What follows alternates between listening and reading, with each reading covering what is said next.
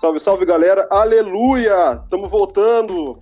Começa agora mais um episódio do nosso Apenas um Papo, depois de sei lá quanto tempo de recesso. A gente ficou quanto tempo, gente? Uns três meses parado, cara? Eu acho Três que foi meses. mais. Eu acho que foi Você mais. tá louco, foi mais que isso, cara. Porque a gente, É. gravou, a gente gravou esse ano ainda, bem no comecinho, não foi? A gente gravou no começo do ano, Pois é. por aí. estamos Janeiro ou fevereiro, maio, por aí. Nossa, faz muito tempo. E vamos começar então, né, com... Começa com você, Tamar. Como E é que estão aí? as coisas por aí? Diz aí. Cara, nesses quatro meses aconteceu tanta coisa, tanta coisa, e a maioria foi bem ruim. Só que a minha mãe vacinou, então isso pra mim já meio que compensa todas as coisas ruins. Espero que essa vacina dê jeito. Mas, tipo assim, foi um começo de ano muito tenso, de verdade. Muita notícia ruim chegando, muito, muito conhecido morrendo, não só de Covid, mas teve gente conhecida minha que faleceu de Covid. É, esses dias teve a morte do Miura, né? Que. Ai, sensei. Mas tudo bem. E, cara, foi, não foi legal, não. Tá pior do que ano passado. Sincera. 2020 é o ano que nunca acabou, né? É, pra mim ainda é 2020, porque. Nossa. Mas estamos indo aí. Estamos indo aí.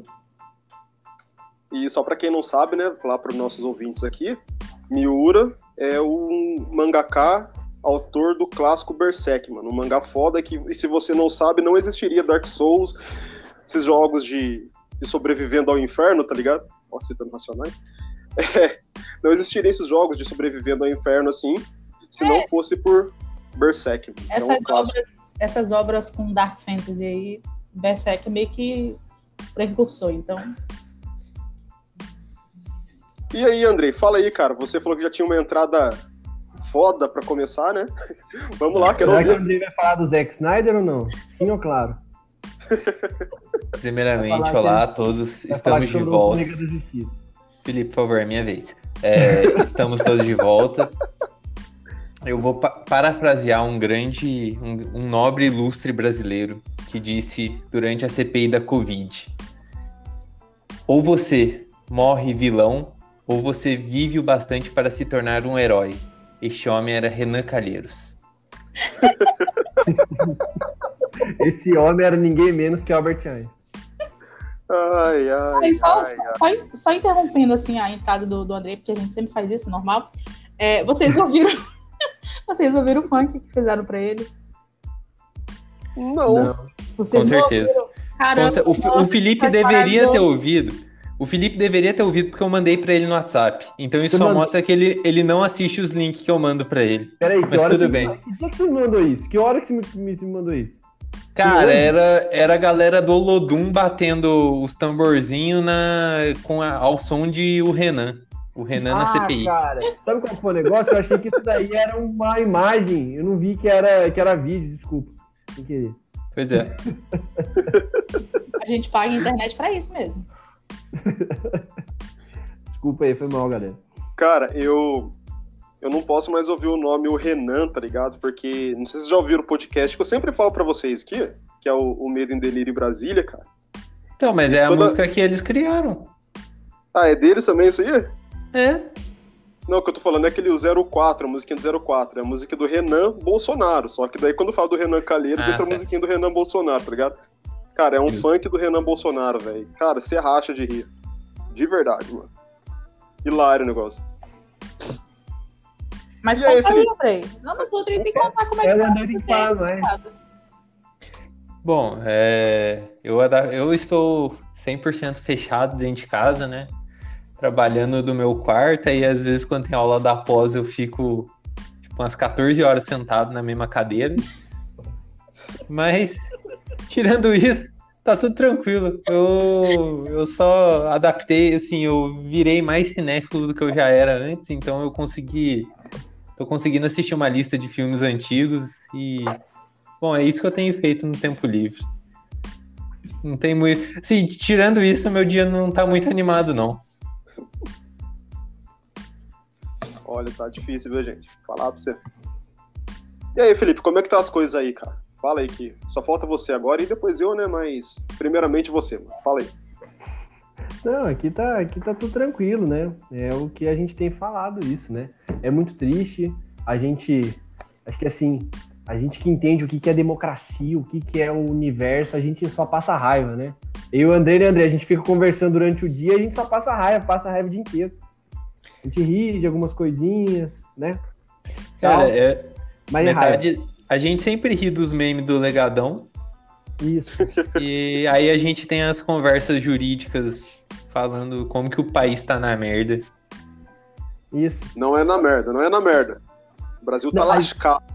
A gente, a gente, ideia- tá, a gente, a gente tá com a bosta até o pescoço, velho. Só que a gente não percebeu. A gente já percebeu, né? Outras pessoas não perceberam. E é aquela coisa. Que Deus tenha piedade de nós, né? Mas enfim. Hoje eu Já, já dizia Eduardo Cunha. Então, é, Deus tenha piedade dessa nação, velho. Eu, e é muito louco, não sei se vocês viram. Teve um tempo, uns tempos atrás que, que saiu uma, uma notícia falou que o Eduardo Cunha ainda tinha uma influência política do cacete. O cara tá preso preventivamente tem 10 anos. Mentira, não tem isso, né? Tem uns 5, talvez. E o pessoal ainda dá, dá corda pra ele.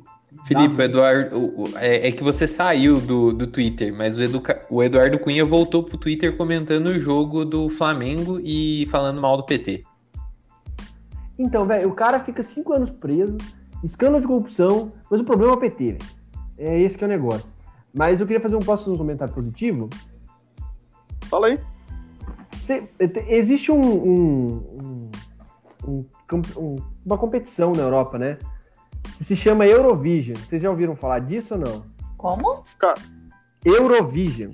Não. Eu já ouvi falar, mas nem sei do que que é, velho. É um torneio de música, um concurso de música.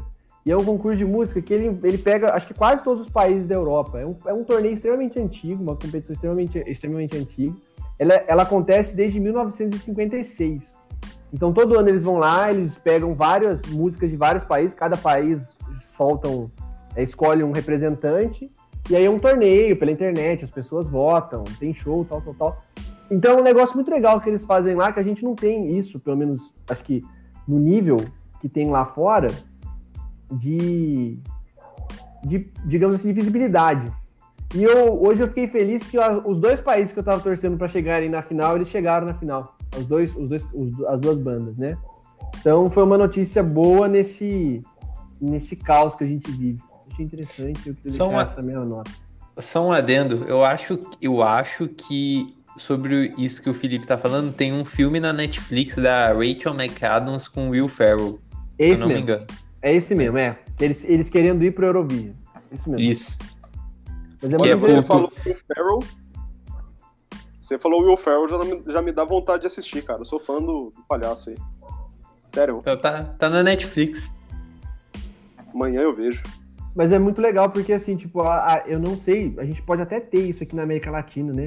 Mas eu acho que do jeito que é lá, não tem, sabe? Assim, pensa comigo, a gente não tem referência, imagina assim, vocês conhecem uma banda, sei lá, da Bolívia, da Venezuela, da Colômbia a gente ainda tem, né? Tem, tem gente, tem alguns países aqui. Mas, tipo assim, você conhece uma banda de rock da Argentina? Da- Eu conheço. um Nossa, Felipe, que isso? Eu acho que o Felipe foi rechaçado no podcast. Perdão. Eu não. Mas, mas enfim, eu acho, eu acho muito interessante a ideia, sabe? De, de você unir e tal. Tanto que, assim, essa banda, uma das bandas que eu falei é da Lituânia. Entendeu? A gente conhece alguma música da Lituânia? Eu Não. sou, eu sou um pouco suspeita porque eu tenho um gosto musical um pouco curioso. Então eu sempre procuro bandas de países diferentes. Então, E tem muita banda é, latino-americana de metal, de rock, que são muito boas e muito interessantes. Eu acho que seria maravilhoso um, um, um evento desse, assim, na América do Sul.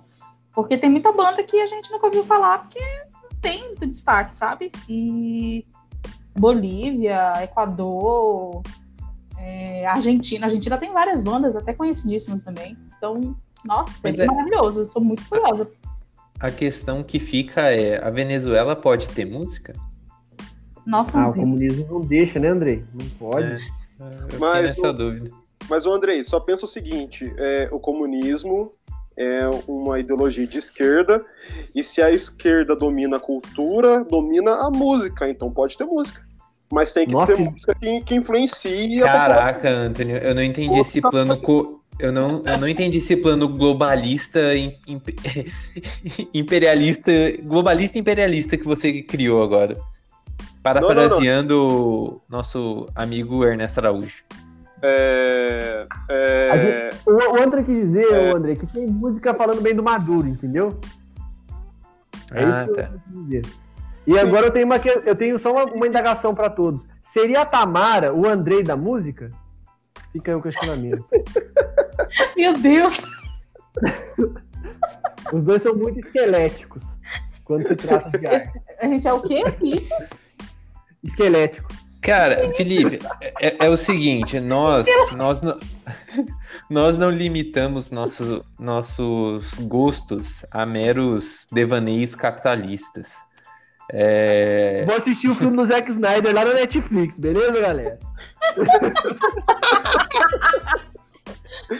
Aliás, aliás, sabe o que, é que tem no Netflix, Andrei? não. Jojo. Jojo. Beleza. Eu vou saber. Vou ver e te aviso. Ai, Ai. Eita, porra. saudade de encher o saco de vocês. E, e só pro Andrei ficar sabendo, tá? E- esse podcast não existiria se não fosse por causa do Jojo. Ou melhor, os integrantes desse podcast, mano. É verdade, Por quê? me conheceram por causa de Jojo. Exatamente. Sim. Exatamente. Uma conversa sobre Jojo na internet, cara. É que você fica, fica por fora, não, não manja das coisas. Mas peraí, foi, foi aí que eu participei e achei que vocês estavam falando de filme? Não, essa aí Não. foi depois. Você foi Foi bem eu. depois. Essa Ah, tá. Ai, Ai. Tá no grupo lá do Telegram falando, para de falar de anime, só fala de anime nesse grupo. Não, mas, eu- mas eu e a Tamara, a gente tinha razão, né, Tamara, de conversar de, de anime ali. Tinha que falar, tinha que falar de One Piece, velho. Ai, lembra não, lembra de One Piece não, por favor. Temos Eu já de chorei Piece. muito ontem. Meu Deus, Qual não se- odeio que me fez assistir esse negócio. Qual cena que você viu, Tamara? Ah, o, o Sop é, saindo da tripulação. Eu chorei que nem uma desgraçada no meu quarto. Nossa, Nada eu tava. Eu, que- eu queria dar uma bicuda no Sop naquele episódio. Se eu pudesse, eu daria. Nossa, É. Vamos lá, Ah, vamos, é vamos nos atentar à pauta, vamos voltar para a pauta. Anime não estava na pauta. claro que tava. Nós Tá temos que falar, o, o Andrei, da morte daquele personagem. Daquele personagem que não pode ser nomeado. Não, não é assim, conversa de anime, assim, ó. Vocês conhecem aquela pessoa? Aí al- alguém fala, não, você não pode estar falando daquela pessoa. Sim, estamos falando daquela pessoa que estava naquele lugar naquele dia. Aí o outro, não, não é possível. Você está falando daquela pessoa, você não pode falar daquela pessoa. E é isso. Vou, vou falar pra vocês que eu passei por algo sinistro desse jeito aí, cara, lá em São Paulo uma vez. Como Ô, assim? louco, como Eu assim? tava, eu tava na virada cultural paulista. Aí, tipo, eu andava com o deck do Yu-Gi-Oh! na bolsa. Otaku, né? Fazer o quê? Ah, aí, cara, é, a gente sentou pra descansar, porque, mano, são 48 horas, se eu não me engano. Faz, muito, faz tempo que eu fui, eu acho que são 48 horas. Aí, tipo, a gente sentou pra descansar na manhã de sábado, porque a gente já tinha curtido a noite inteira, tá ligado? A gente sentou pra descansar num, num lugar que tinha negócio de jogos. Aí eu tirei o deck de Yu-Gi-Oh! da bolsa. Pra, tipo, fazer nada, mano. Só falei pro colega meu, vamos ver quem tira a carta mais forte e tal. Baralhei o deck, coloquei na mesa. Ficou um, os dois virando carta, né? Pra ver quem tirava a carta mais forte e tal. Beleza. Mano, do nada, do nada, surgiu um tiozão desses estilo boomer mesmo, sandália tipo ceninha, pochete Meu Deus. Olhou pra nossa cara e falou assim: Vocês estão jogando Yu-Gi-Oh? Peraí. Catou, tirou um deck, velho. Vocês vão jogar?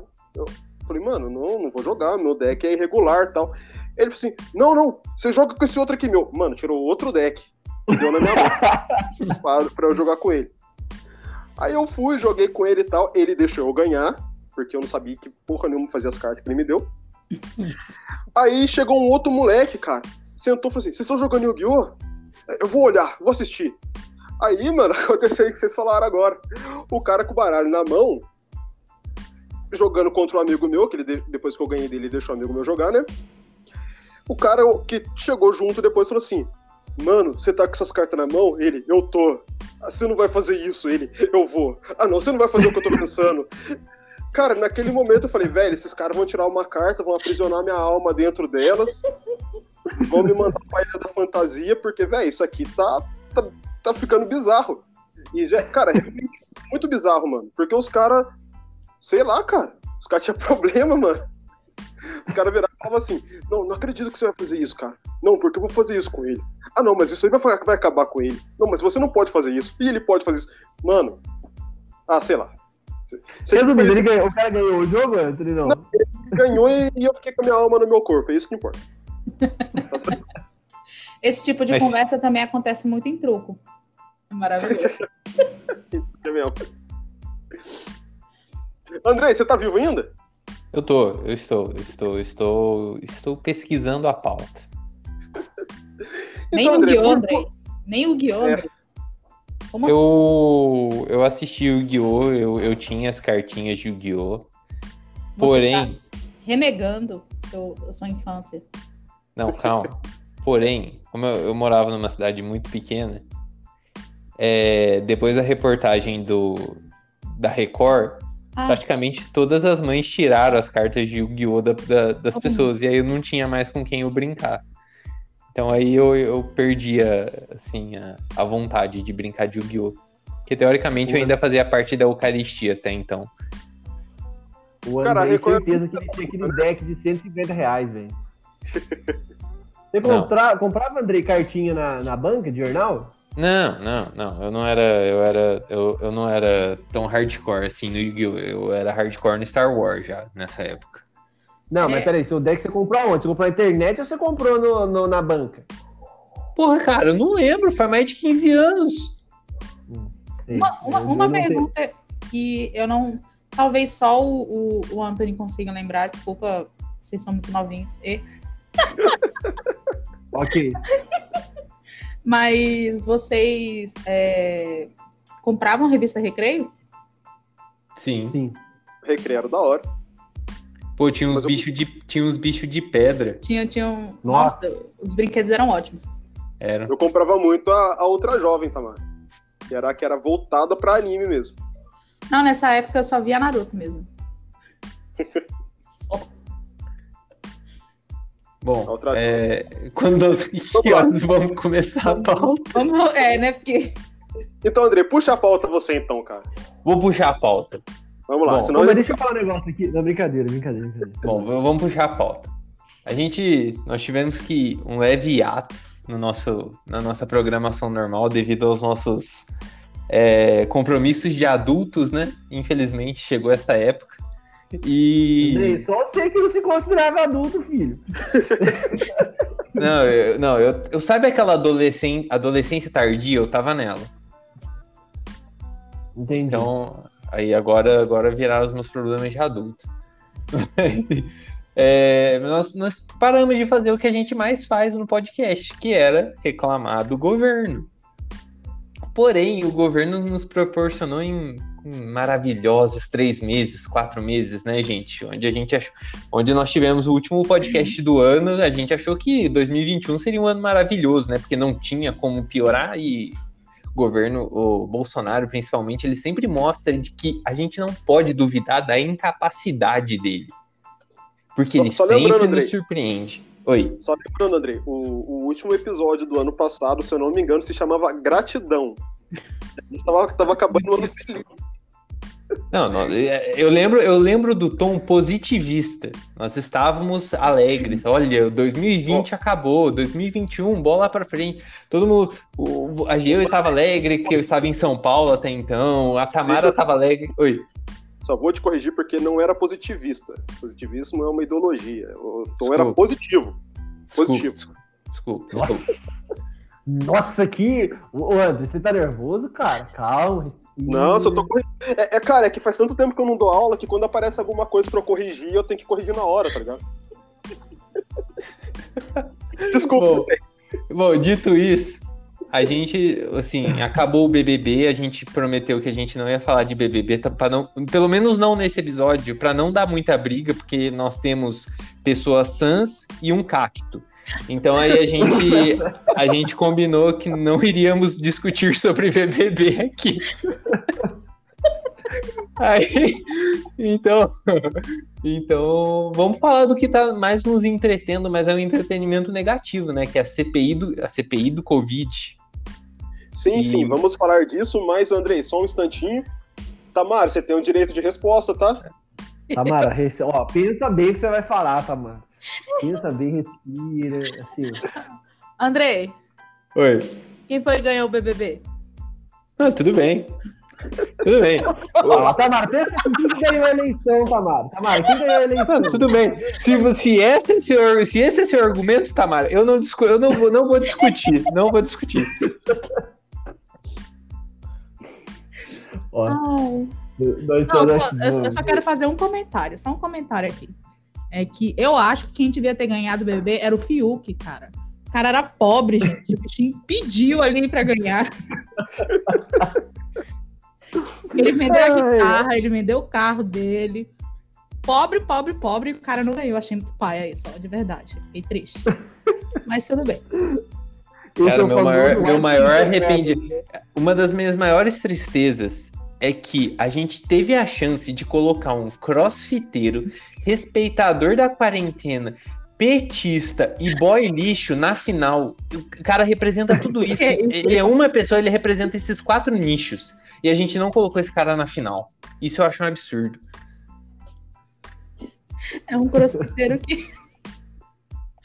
ai, ai, vou ficar calado, mas tudo bem. É, pois é, essa, essa é a minha única indignação mesmo, foi o Fiuk não ter ganhado, mas tudo bem, ele vai, vai continuar recebendo a mesada do pai dele, e ok. E quem sabe Olha. agora ele lança uma carreira artística também, né? Coitado do cara. Não, peraí, não, peraí, Anthony. Você respeite. Não, peraí, Anthony. Você respeite a banda Rory. A quem? Ô, ô, Andrei, Andrei, deixa, eu- só falar uma coisa, cara. É, a não. gente começou falando de. O Felipe tava falando do Eurovision e tal, a gente tá falando de banda internacional, que a gente não conhece. A música que mais fez sucesso da banda Rory era uma música de uma banda mexicana que eles regravaram, cara. Você bota fé? Caraca, aquela música era regravada do. Porra, me esqueci o Diga nome. que me quer, diga que me quer.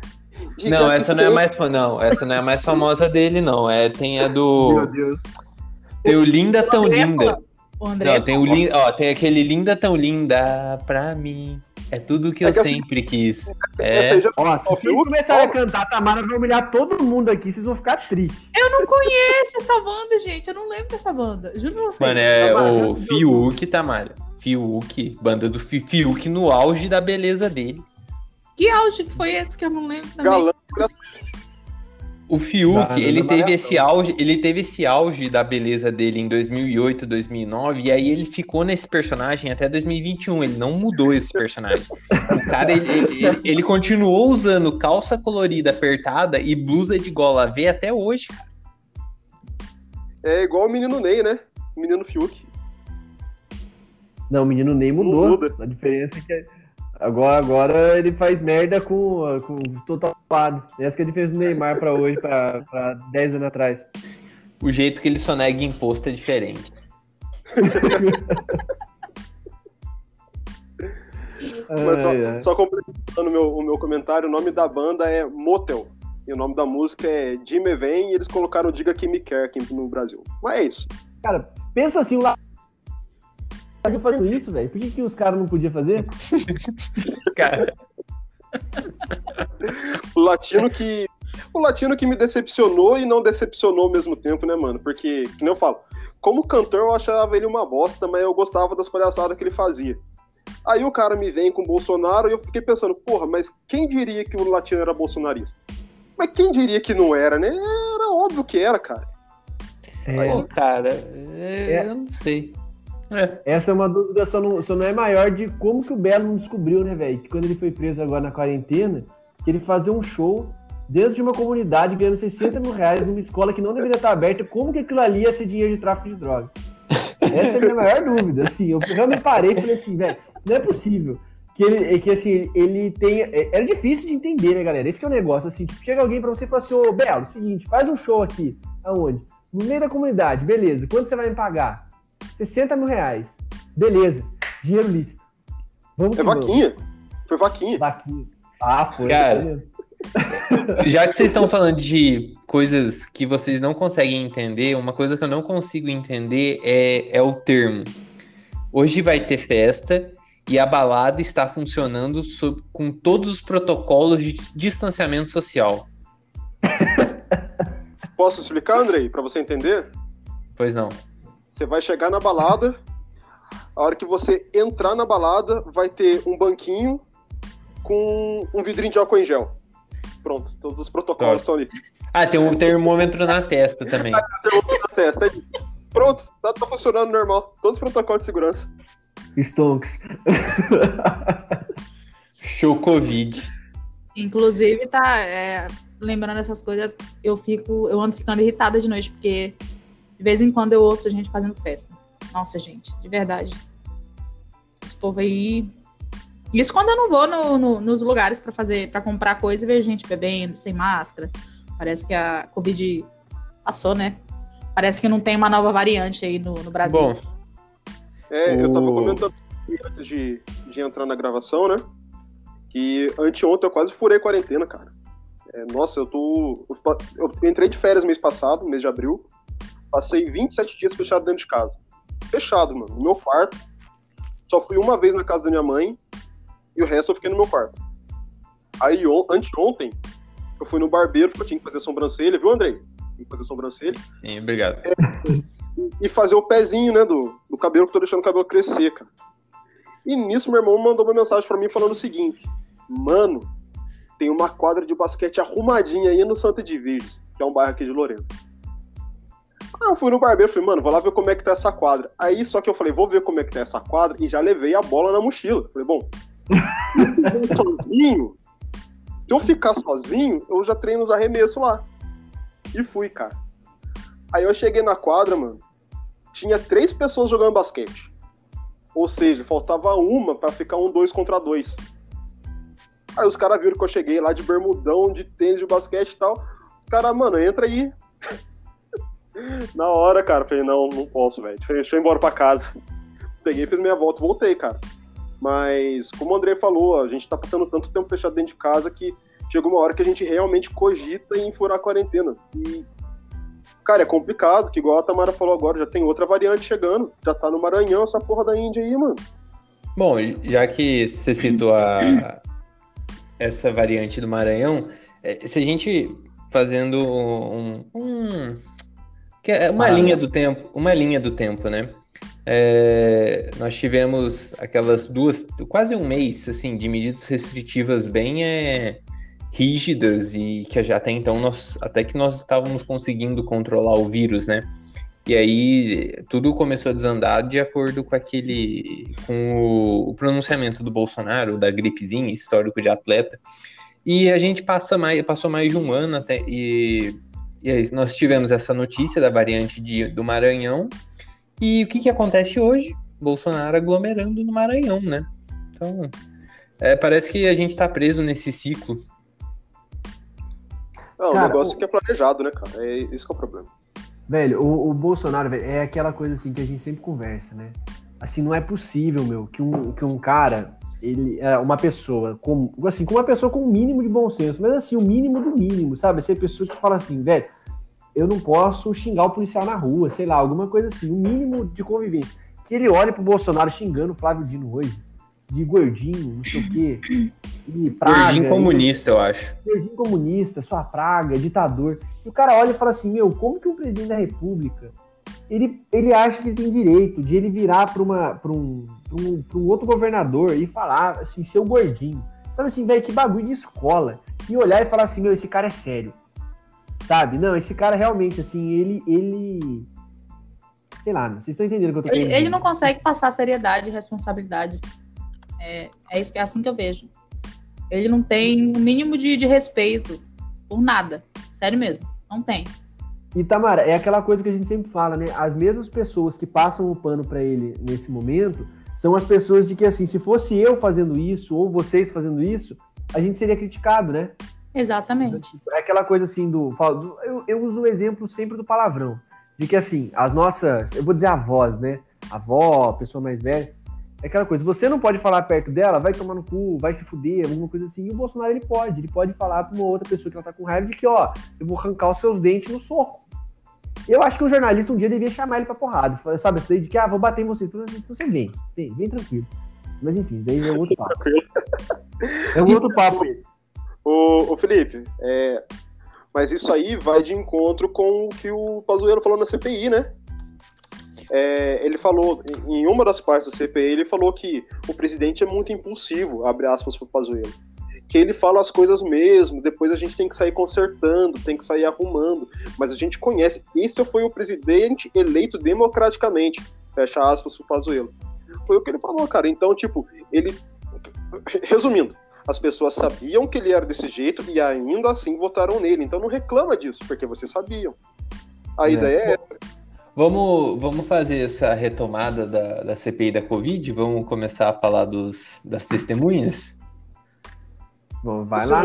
E, e, investigado, né? Com o Pazuello, o habeas corpus salário é investigado. É, bom, nós começamos com a... Acho que a primeira, a primeira testemunha foi o, foi o Mandetta, né? O ex-ministro da Saúde, e logo depois foi o Nelson, o Nelson Tais, que você acha que tá um gatão hoje? Não, não falei que eles são gatão. Eu falei que ele dá uma revigorada após a saída do ministério. E o que é verdade. E, e o Marcelo é aquele, Queiroga. É aquele Oi? estranho? Isso, o Nelson Teich é aquele morto muito louco. E, Coitado. E, poderia ser pai do Fiuk, né? Ele poderia ser pai do Fiuk. É verdade. Poderia ser pai do Fiuk. E logo em seguida o Marcelo Queiroga, né? Que são, foram o primeiro, o segundo ministro da Saúde e o atual. Antes do atual era para ser o Pazuello, mas aí o, Pazuello meteu o atestadão, né? No, na CPI. Disse Sim. que teve contato com a galera que testou positivo, meteu o louco e não foi na, nas duas primeiras semanas da CPI, porque a gente sabe que Desculpa, só antes, antes de, de dar continuidade, só lembrando que na semana anterior eles estavam andando sem máscara num shopping em Manaus. Em Manaus, né? Para deixar bem claro que é em Manaus. Sim. No, no estado mais afetado pela Covid. Sim. E eu acho assim que a gente pode resumir desses dos três depoimentos dos, ministros, dos antigos ministros da saúde e do atual eram que há uma divergência Principalmente o Taishi e o Mandetta disseram que havia uma divergência entre a cloroquina, o uso ou não da cloroquina.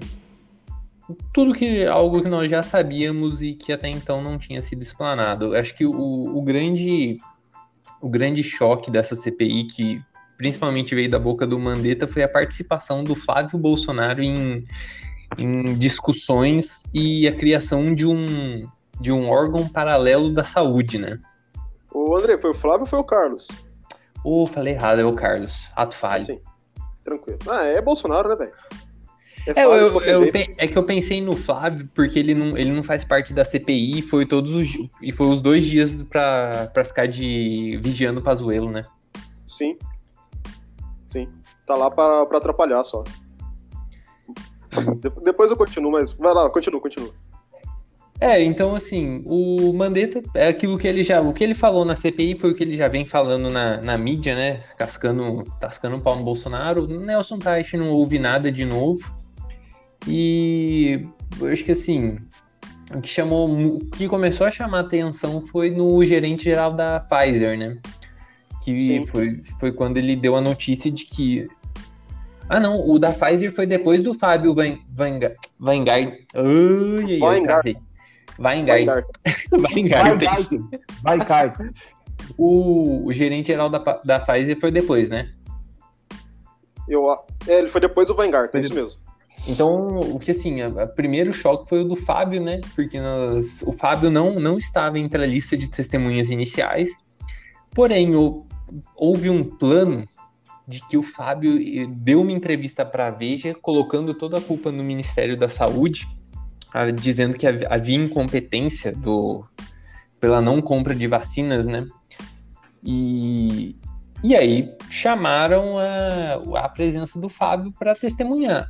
Eu acho que assim, a grande questão era que a intenção do Fábio e do, do Bolsonaro, porque eu acho que não foi um ato deliberado por parte do Fábio, eu acho que ele foi instruído a dar essa entrevista para a Veja, era de que ele desse a entrevista, ele fizesse o testemunho depois do Pazuello. Só que aí o Pazuello meteu o atestado médico e aí bagunçou todos os planos. O Fábio chegou lá com um roteiro já pronto, só que era um roteiro que ele estava pronto para ferrar o Pazuello, para dizer que o Pazuello tinha mentido na CPI. Só que o que, que aconteceu? Ele mentiu na CPI.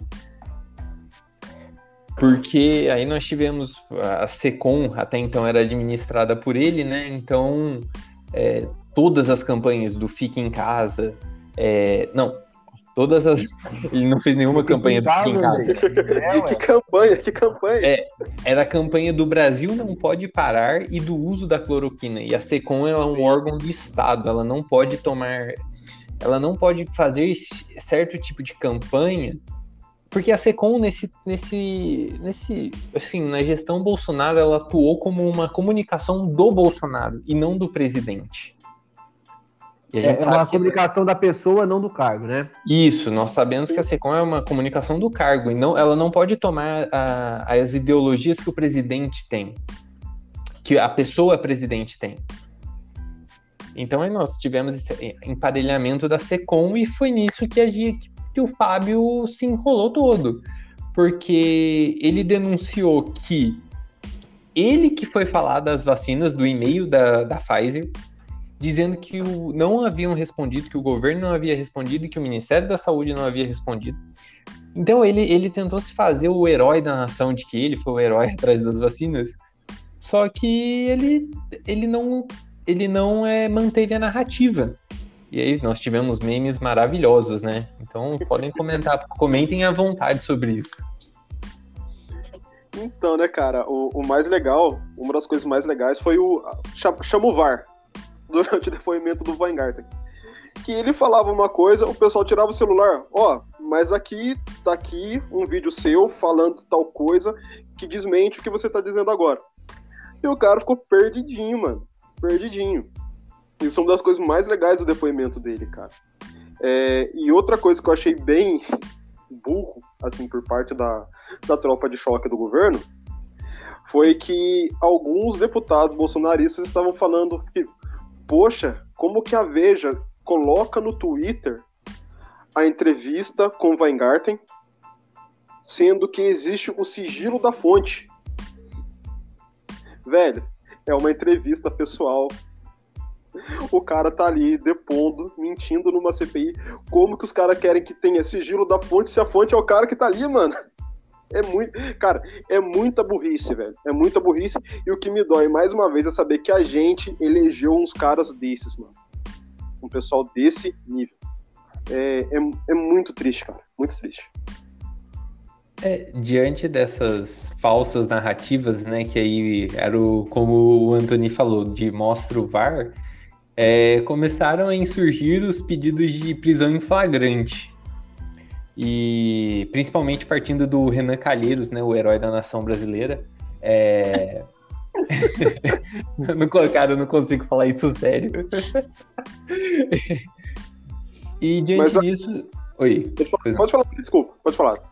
Não, e, e, aí eu acho que assim, era um debate que eu queria trazer para cá, para vocês também, que eu e o Felipe nós tivemos um debate ferrenho durante o WhatsApp, enquanto havia esses pedidos de prisão em flagrante, porque é, por mais que a gente tenha indícios de que ele, o Fábio, estava mentindo, a gente não pode cravar a materialidade do crime de falso testemunho porque ele poderia estar, ou ele estaria mentindo na CPI, ou ele estaria mentindo na entrevista da Veja, porque era, as, as falas eram contradizentes nesse sentido. Ele tinha falado uma coisa na entrevista com a Veja e uma coisa é, no testemunho da CPI.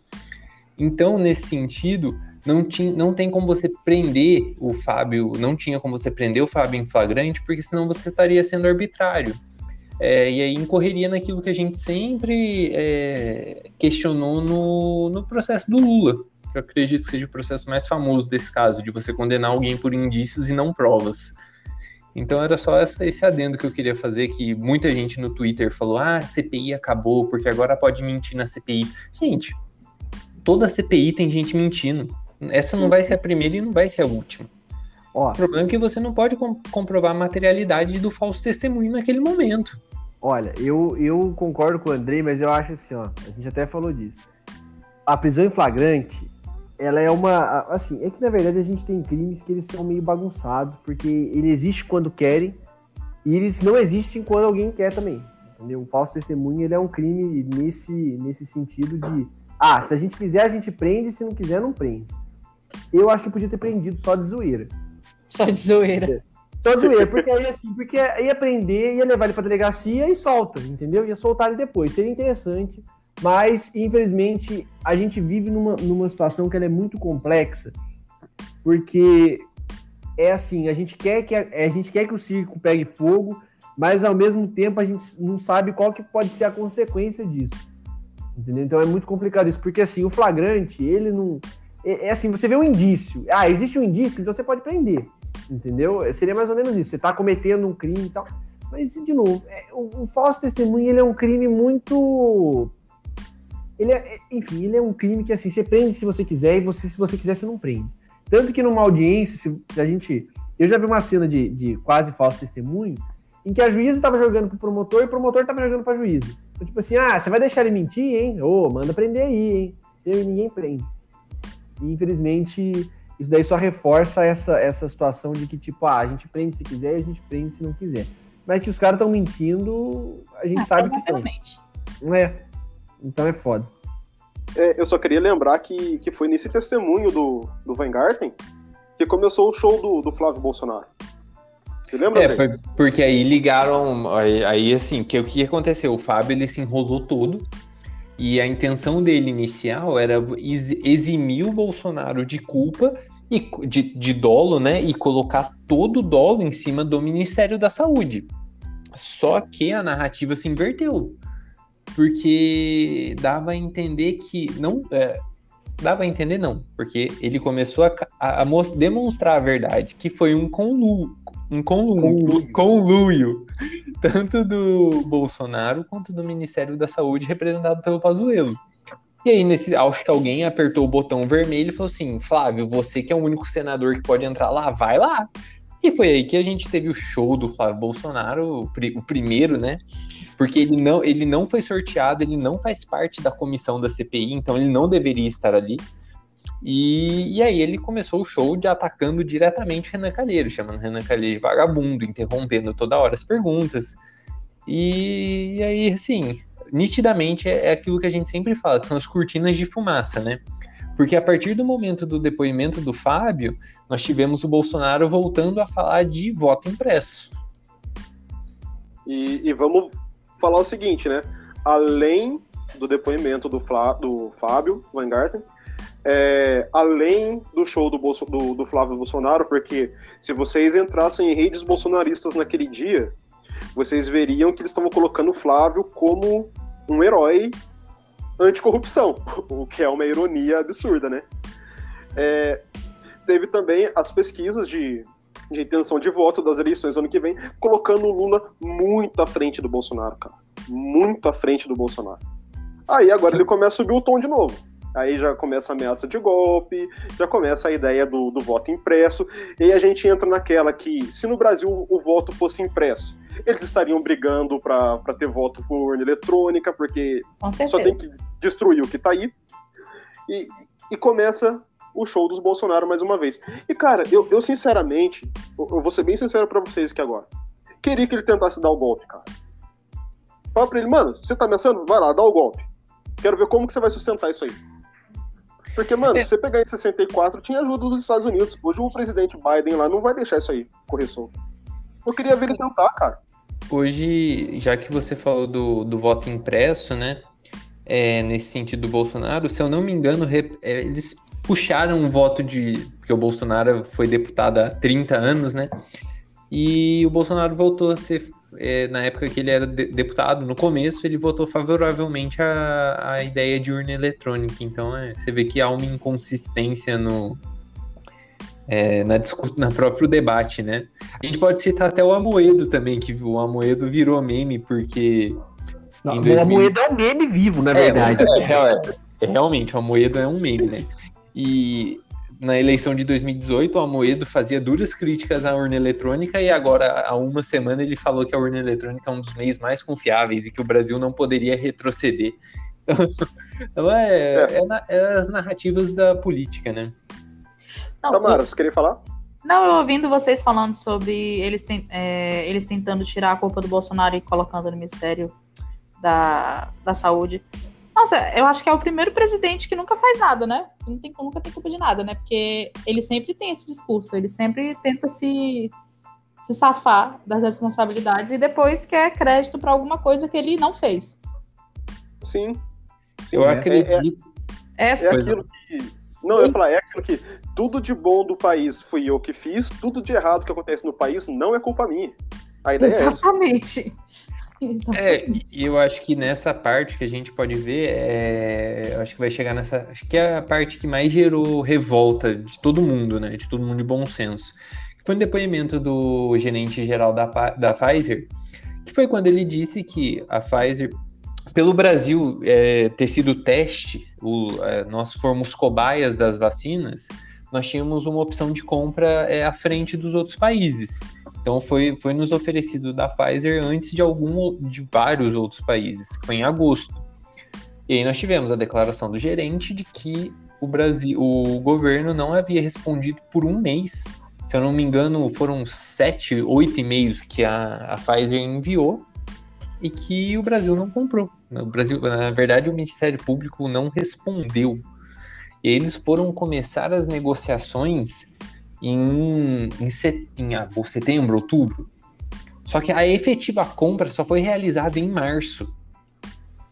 E a grande discussão é que essa foi a discussão pautada tanto no depoimento do, do, Pazu, do Pazuello, quanto do Ernesto Araújo e no do Carlos Murilo, que, é, que era o gerente geral da Pfizer. Era assim: existia a necessidade de uma legislação que permitisse a compra. Então aí a gente vai para uma, uma parte mais é, técnica da Constituição. Se eu não me engano, é o artigo 63, né, Felipe? Da ah, MP. Não sei, aí tem que ver.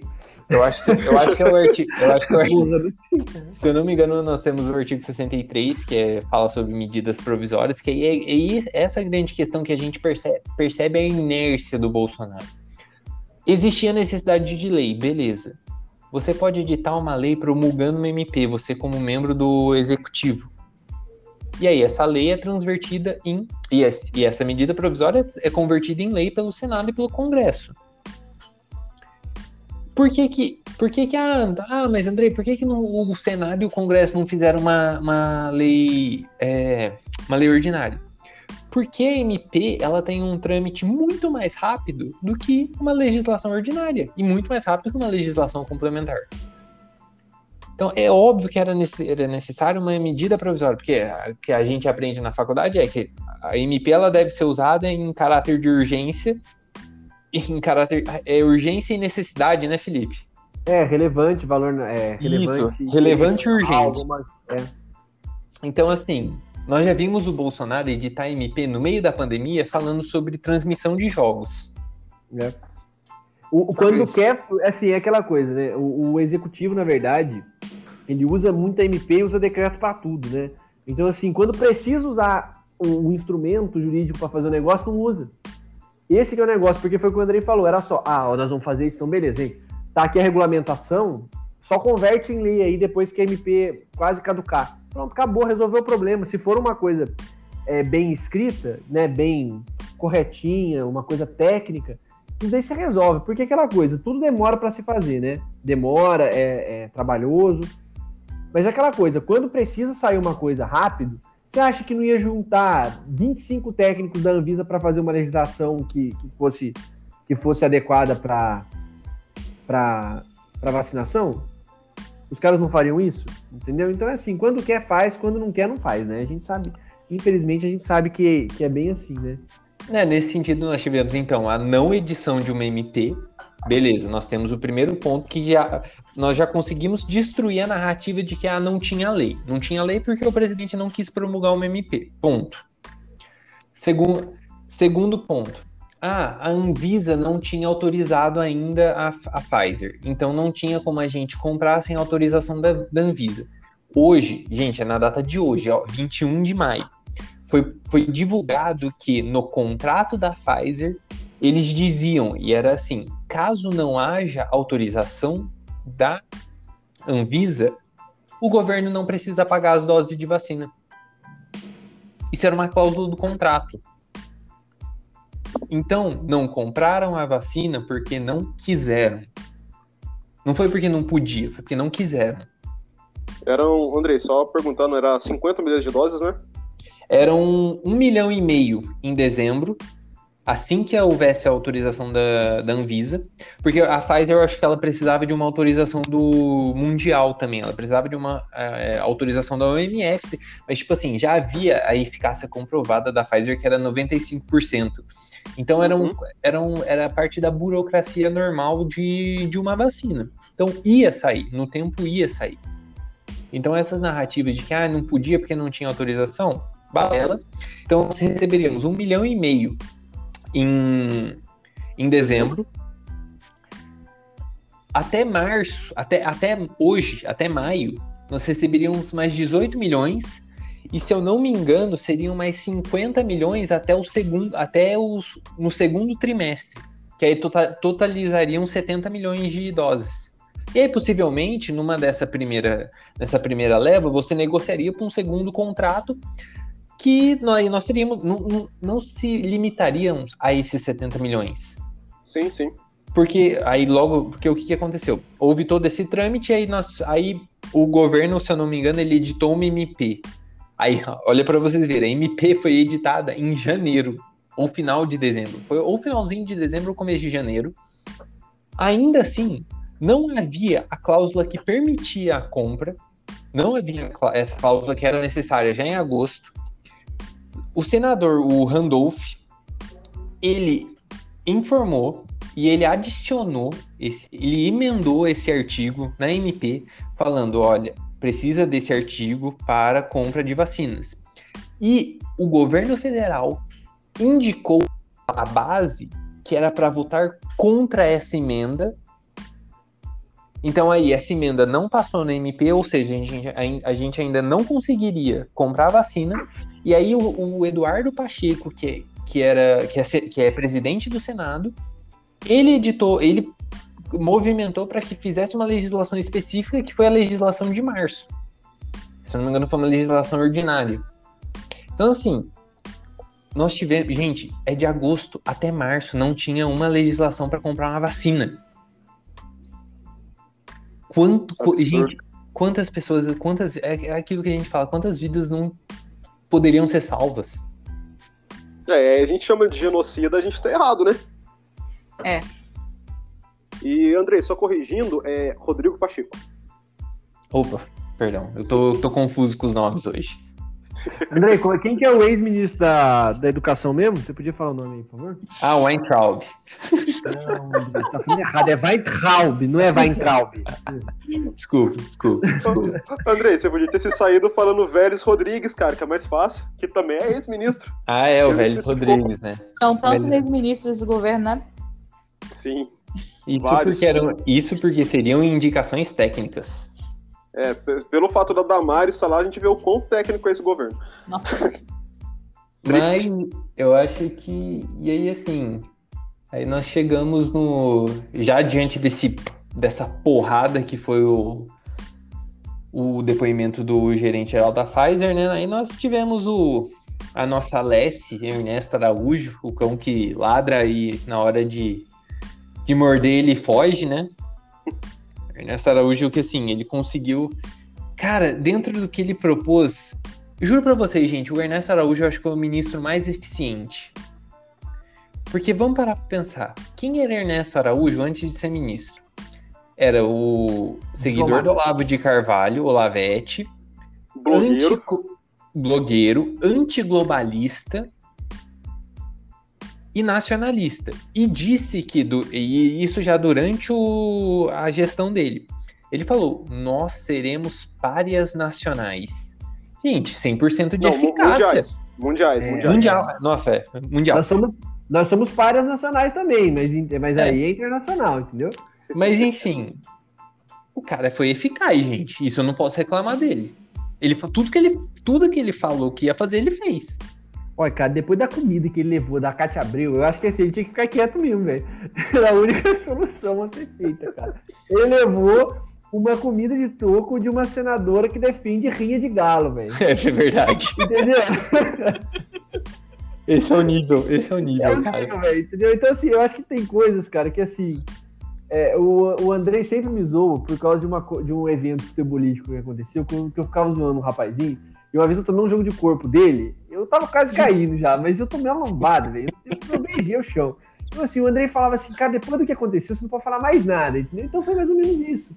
Depois do que aconteceu ali, da, da, depois do Renan Calheiros, herói nacional, agora é Cátia Abreu, heroína nacional. Heroína mais dos galos. heroína dos galos, entendeu? Eu- Heroína eu- mano, ela quer que os galos se matem, velho.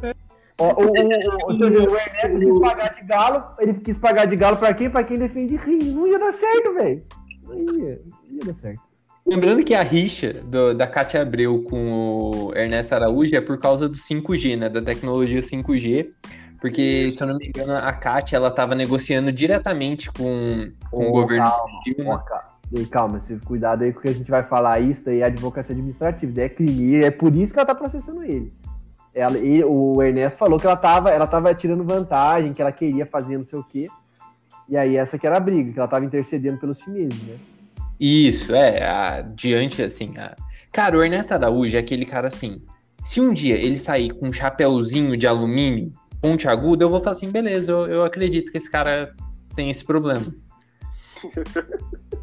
Porque ele é a personificação do que a gente sempre viu nas histórias, de ET, de A. Ele é o carinha do, do, do filme Sinais. É o É. cara da teoria de conspiração, né, mano? É o cara que, se, se você falar pra ele, cara, os democratas nos Estados Unidos estão comendo bebês. O cara, é verdade. Eu acredito. Você lembra, André, você É, lembra do os que não Ah, mas. Anthony, Anthony, você acha mesmo que é necessário ter algum dado de estatística pra você comentar alguma coisa? Ó o Monark aí. Nossa, olha, tá, tá aí, Tamara. Quem, que- quem que levou a comida maior? O, o Ernesto Araújo ou o Monark da, da Gabriela Prioli?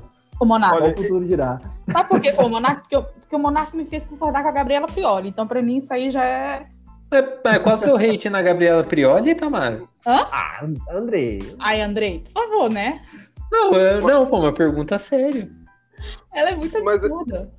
Mas aí que tá. é, o- a CPI me fez concordar com a Cátia Abreu, velho. Aí é foda também, né?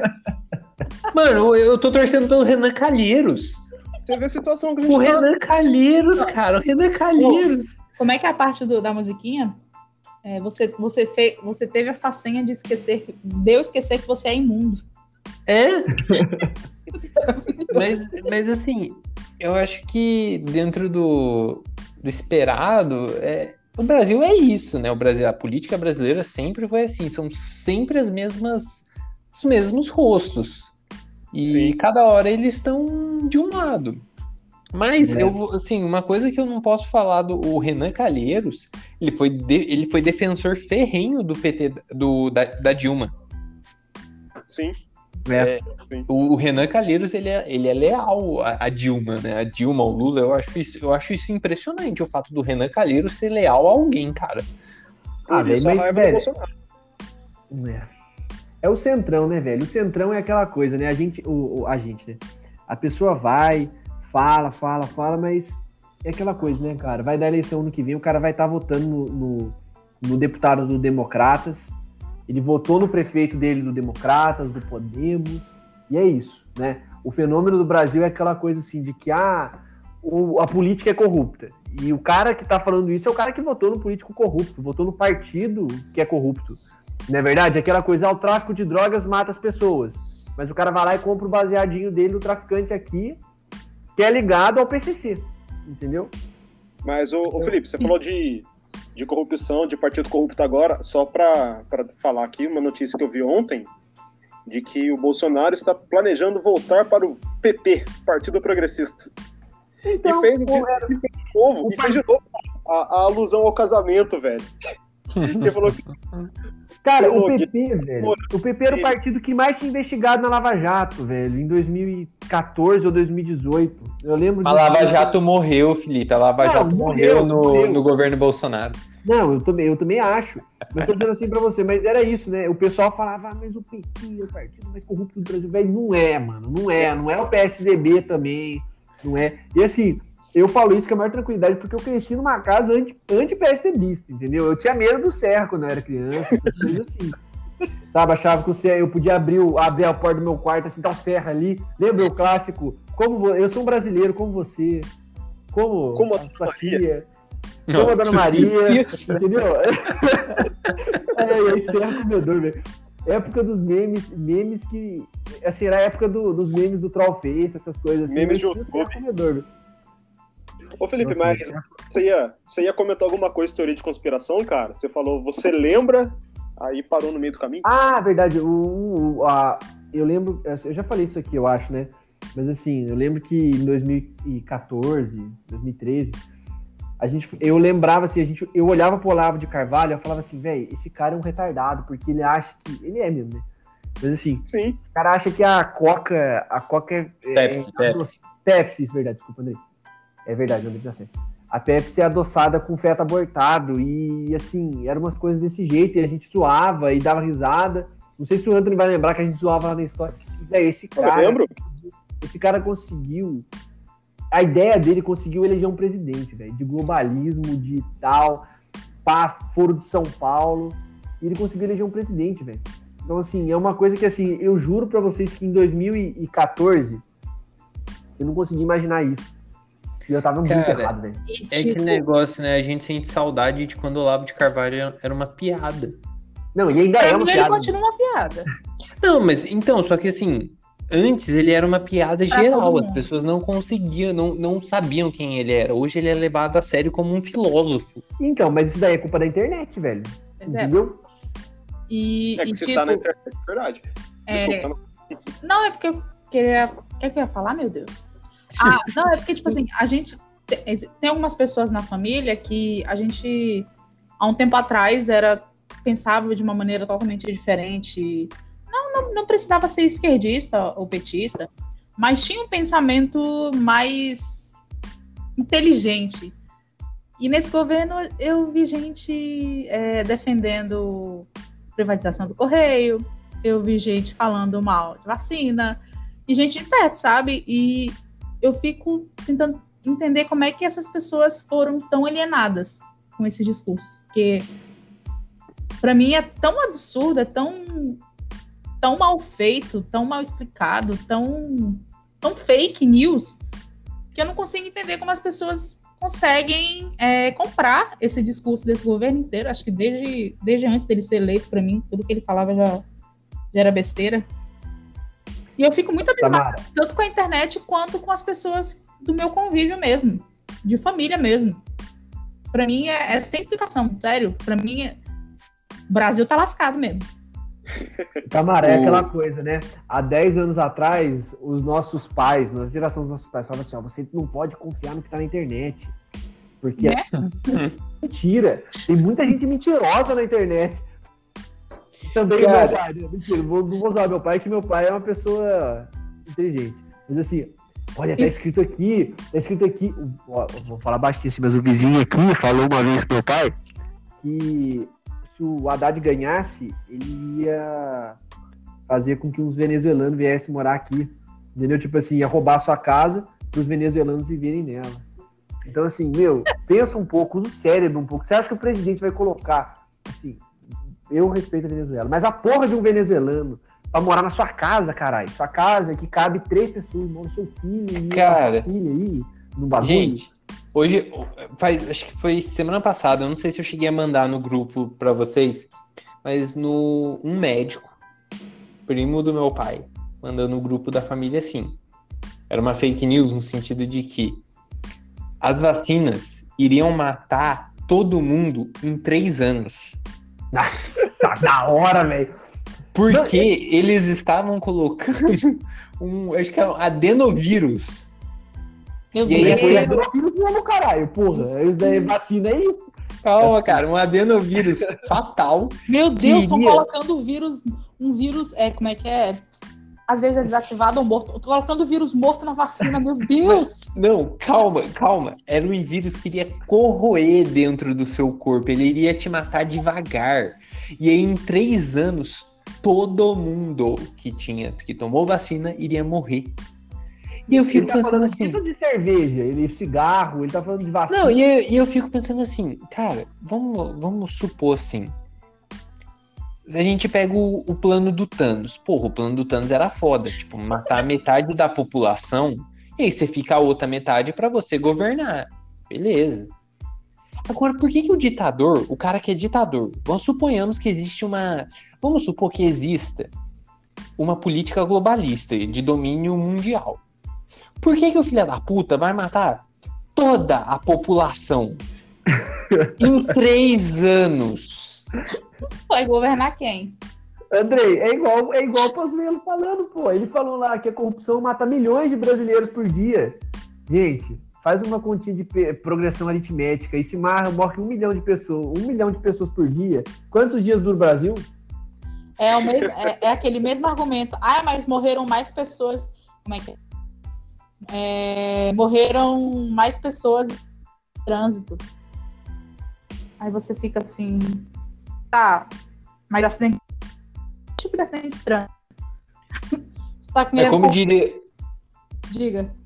Não, eu só ia citar também o Caio Coppola. Morre Eu mais sabia. gente engasgado, né? Do que de Covid. Ah, Ô, André, o que mais assusta é que quem passou a notícia foi o médico, né, cara? E aí, e aí, cara, a gente tem aquele bendito problema da autoridade, porque, puxa, é uma autoridade no assunto que tá falando. É, isso aí é de um problema, mano. Porque isso dá tom de, de realidade pro argumento. É foda, É. cara. Então, é, é, eu- é mesmo. uma experiência.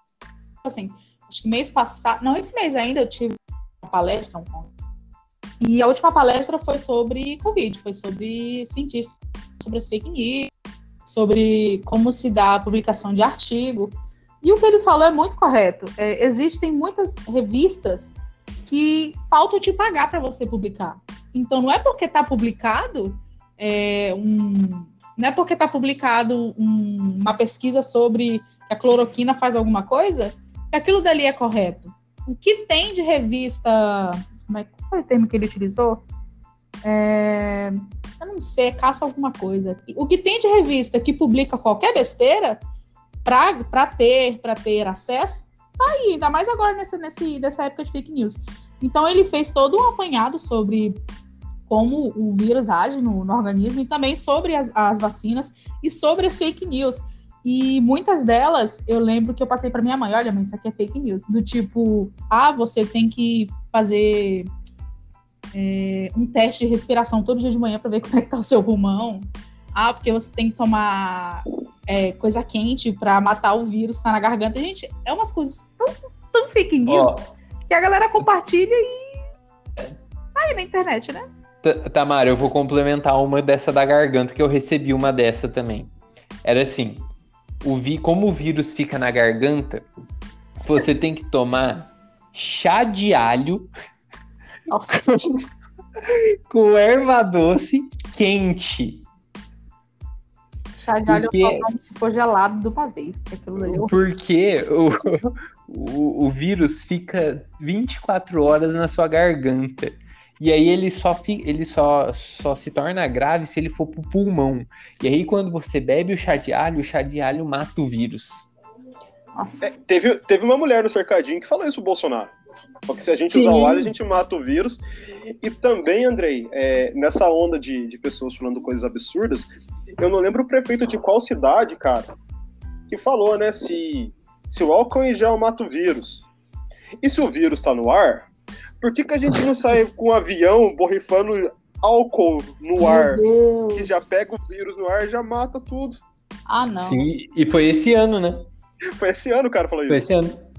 É, bom, acho que tirando essa parte humorística, vamos, acho que vamos pro último depoimento, que eu acho que foi o do Pazuello, que eu acho que esse nós vamos foi, foi, eu lembro que eu mandei mensagem pro Felipe, falei, cara, eu tô quase chorando ouvindo o Pazuello falar. E assim, era um choro de, de tristeza com revolta, né? Porque a gente sabe que desde o começo, desde o começo da pandemia, a ideia do, do Bolsonaro era pregar a própria ciência, né? Então, e aí ele abraçou a tese de imunidade de rebanho que a gente sabe que a imunidade de rebanho só é alcançada com vacinação em, em massa. Sim. E porque se for por somente por transmissão, nós teremos um, 2 milhões, 3 milhões de mortos. É... André, só, só antes de você continuar, é, lembrando que essa ideia de imunidade de rebanho foi ventilada também na Europa, no Reino Unido, né, lá na, na Inglaterra com o Boris Johnson, e assim no momento que ele ficou sabendo da estimativa do número de mortes para se atingir uma imunidade de rebanho, logo tirou do papel, falou, não, esquece isso porque vai morrer muita gente. Então já, tinha sido uma coisa ventilada por lá, viram o, o estrago que ia fazer e na, na hora já, já rechaçaram a ideia. Mas aqui no Brasil, né? Fazer o quê? É, e, e assim, algo. São pequenas nuances diante da fala que a gente percebe realmente, porque Toda, toda hora havia eles falando em imunidade de rebanho e repercutindo negativamente, eles voltavam atrás, né? Só que a gente consegue pegar em nuances, em momentos que nem, nem eram para ser polêmicos.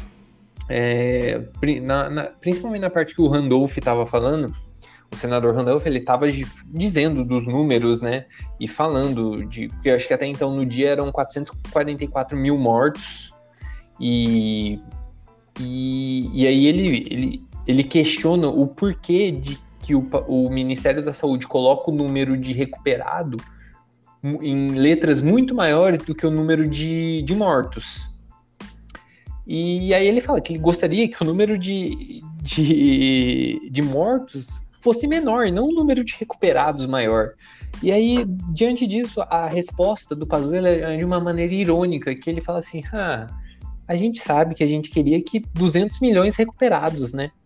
E aí, essa, essa pequena frase irônica parece inofensiva, né? Parece, ah, que bonitinho, ele queria que 200 milhões de brasileiros tivessem é, recuperados, ou seja, 200 milhões de, de brasileiros tivessem pego e enfrentado isso. Só que hoje, se eu não me engano, nós estamos em quê? Em 215 milhões de habitantes? 220? É quase 220, é, é um pouquinho mais de 220. Então, assim, Aí a gente pega. O Atila ele fez a projeção, né? Ele falou assim: se nós tivéssemos 200 milhões de recuperados com a taxa de mortalidade que existe hoje, ou seja, não contando com, com novas variantes mais é, mortais, nós teríamos 2 milhões de mortos. Então, assim, é nessa, é nessa essa pequena frase demonstra muito que, o, o como a gente foi colocado para abate. Sim, sim. É, e aquilo que ele falou no final da. Não, sei, não, lembro se foi no final do primeiro dia, no, não lembro em qual do, dos dois dias que foi. Que ele falou que deixou o ministério por ter a missão cumprida. Cara, aquilo lá dói demais, velho. Dói demais. Porque aí deixa claro que a missão era era deixar o vírus correr solto, né? Ele cumpriu a missão dele ali. Mano, é, é doentio, cara. Doentio. Sim, e, e, nós temos assim, é, é possível comprovar que houve essa tentativa de imunidade em rebanho de maneira mais agressiva em Manaus. Foi quando, houve, quando houve o colapso que ficou, ficou muito comprovado o quanto, é, o quanto aquilo não foi feito por incompetência. Aquilo foi feito de propósito, foi um teste. Testaram pessoas. Porque é, principalmente a nebulização da cloroquina, onde até grávida morreu. Sim. E assim, no momento mais crítico de Manaus, eles abriram tudo. E aí foi o caos que foi Manaus. E o Pazuello foi desmentido também, né? Porque segundo o Pazuello foram três dias de sem oxigênio, quando na verdade foram 20 dias sem oxigênio nos hospitais. E houve negligência até em resposta de dos e-mails, tipo, da galera avisando, falou assim, cara, tá faltando oxigênio. Foi um momento que a gente dependeu de ajuda da Venezuela, que a Venezuela do oxigênio, e que os famosos se uniram para fazer doação de oxigênio. E, gente, eu, eu entendo as pessoas, olha que bonito, os famosos se unindo para doar oxigênio. Gente, isso é grave. Isso não é obrigação gente... deles, a gente não tem que depender de famoso. Exatamente. Tipo, é, é, sim, não era pra gente estar tá, é, vangloriando, era pra gente estar tá desesperado, no sentido assim, caralho, o governo federal não faz nada. E, e aí a gente volta também pro, pro depoimento do Ernesto, né? Que, como você disse agora, a gente dependeu da Venezuela. E ele sequer agradeceu ao presidente da Venezuela, agradeceu ao, pessoal, ao povo venezuelano pela doação feita, sendo que isso seria diplomacia, né? Deixa de lado a ideologia e agradece, pô, salvou a vida de não era nem do povo dele, mas salvou a vida de brasileiros aqui. Isso é diplomacia. O cara não, não, não chegou a isso por causa de ideologia. É, é absurdo, cara. E aquilo também, né? Ainda falando da, da falta de ar, é, quanto tempo demorou para vir um, o oxigênio da Venezuela, que veio de caminhão. Manda um avião da FAB, mano, já que ele é general, já que as Forças Armadas estavam trabalhando nisso. Manda o avião, era muito mais rápido. Pega o oxigênio, chega em Manaus, acabou. Mas não. Como você disse aí, como já está sendo estudado, foi um laboratório a céu aberto, cara. Tanto que gerou uma nova cepa, né? Sim. É, porque aí entra naquele caso, né? Quanto mais o vírus vai entrando em contato com em diferentes organismos, ele vai se mutando. E aí, ou ele, se, ou ele pode se mutar para um menos contagioso ou para um mais contagioso. E aí depende, de, depende literalmente da sorte. E Sim. é o que estamos aí, assim, estamos, estamos à deriva. Sem contar Eu... que o uso de antibiótico indiscriminado só piora a situação, viu? Pessoas que vocês ficam tomando antibiótico de mês em mês porque vocês acham que vocês estão se protegendo contra a Covid, a única coisa que vocês estão fazendo é fortalecendo o vírus. E fortalecendo outro tipo de vírus também, né, Tamara? É. E, e, e, e fazendo o seu corpo perder tanta eficiência, porque quanto mais você toma um remédio, mais seu corpo se acostuma com ele. Isso, para mim, isso é, isso é, algo que é até básico. E, e nossa, eu, eu, ando travando uma luta muito grande com a minha mãe, porque ela tá nessa de querer ficar tomando remédio sem ter nada. Que ela acha que ela vai se proteger do vírus. E não adianta a gente mostrar é, informação de, de cientista, não adianta a gente mostrar informação de Ministério da Saúde, da OMS, não adianta, porque ela vai acreditar na tal do, no tal tratamento precoce. Então, complicado, gente, de verdade. Nós, nós estamos numa situação que é, a gente precisa de conforto, né? Então a gente busca. Com, é, é aquele negócio que a ignorância é, ela é uma benção. Então, nessas, nessas horas, a gente vê muitas pessoas procurando conforto em, em coisas que não existem, em coisas que não são reais, mas a esperança de que vai dar certo é maior do que, do que a racionalidade. E, e nisso nós, nós estamos vendo o buraco que a gente está se enfiando. E, e com um porta-voz, né, cara? Um porta-voz falando que não vai dar certo.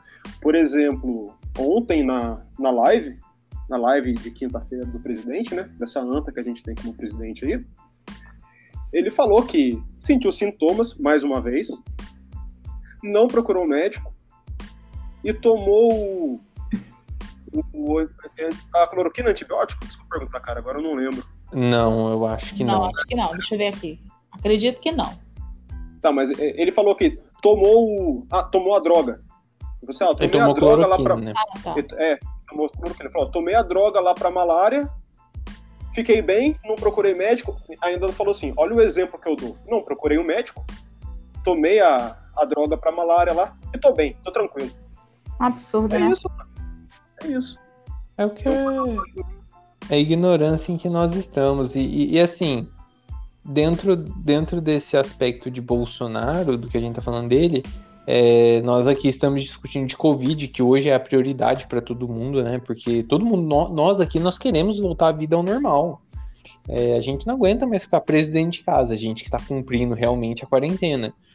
E, e diante disso, nós temos a, é, o Bolsonaro, duas, dois atos assim é, estrondosos no sentido político, né?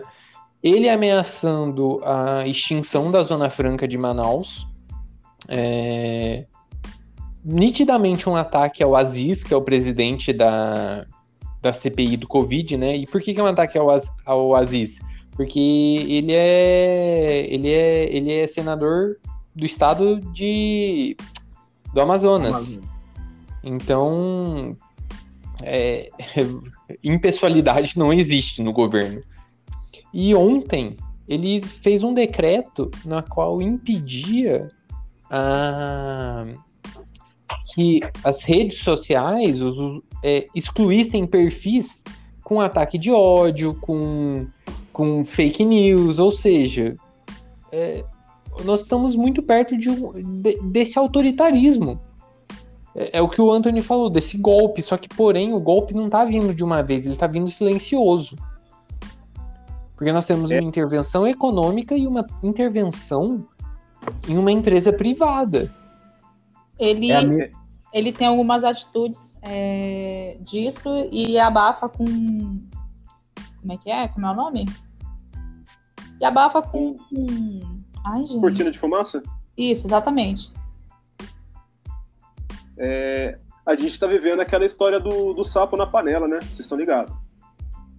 Tipo, você coloca o sapo na, na água quente, você vai, ele vai entrar na água quente e vai pular fora. Mas se você coloca o sapo na água fria e vai aumentando a temperatura da água devagar, o sapo é cozido e nem percebe. é isso que está acontecendo com a gente, cara é, a coisa está aumentando, devagar, devagar, devagar, devagar, ameaça, ameaça, ameaça, e censura uma coisa aqui, ataca jornalista ali, manda prender não sei quem aqui. Quando vê o golpe foi dado, a gente nem percebeu. E o que, eu acho, o que eu acho engraçado nessa, né, nesse ponto é que, por, por exemplo, principalmente trazendo por esse decreto, a gente vê um emparelhamento estatal, de que é o Estado intervindo numa rede de comunicação privada intervindo de uma maneira negativa, né?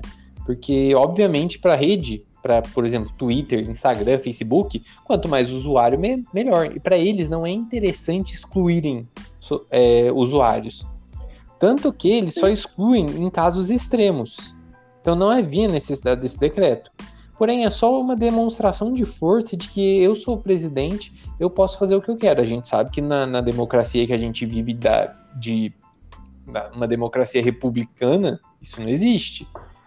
Porém, o, o que eu acho mais engraçado é que pessoas, as pessoas bolsonaristas fervorosas que são até hoje, eu cito novamente o exemplo desse médico da, do grupo de WhatsApp. No, na hora que soltou o decreto, eu, eu mandei e falei assim: engraçado, não era o PT que ia transformar. É, ou saúde. Saúde. Não Obrigado, era, não era, Cadê não o PT, Não era o PT que iria transformar isso numa Venezuela?